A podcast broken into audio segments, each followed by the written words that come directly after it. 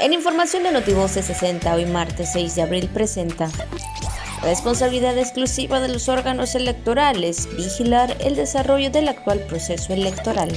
El Instituto Nacional Electoral Campeche hace un último llamado a la ciudadanía para recoger su credencial de elector.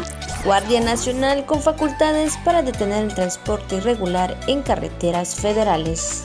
Aún en operatividad el 75% de la movilidad del transporte urbano. Hoy martes 6 de abril, Día Internacional del Deporte para el Desarrollo y la Paz. Notivoces 60.